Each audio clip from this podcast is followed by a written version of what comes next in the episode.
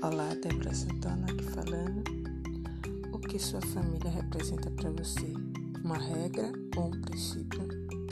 A partir do momento em que for apenas uma regra, se tornará uma obrigação e você não terá prazer em cuidá-la dela.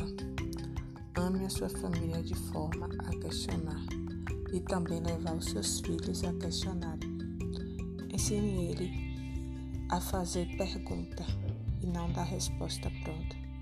Para fazer perguntas é necessário aprender a pensar. Ensine isso enquanto seus filhos ainda são pequenos, para que consiga ser realmente livres quando forem adulto. A sua família é um princípio número um.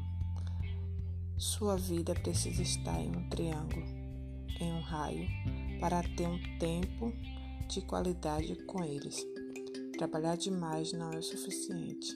Aliás, ao longo do prazo, poderá prejudicar você através da destruição da sua família. Aprenda a delegar as atividades no seu trabalho.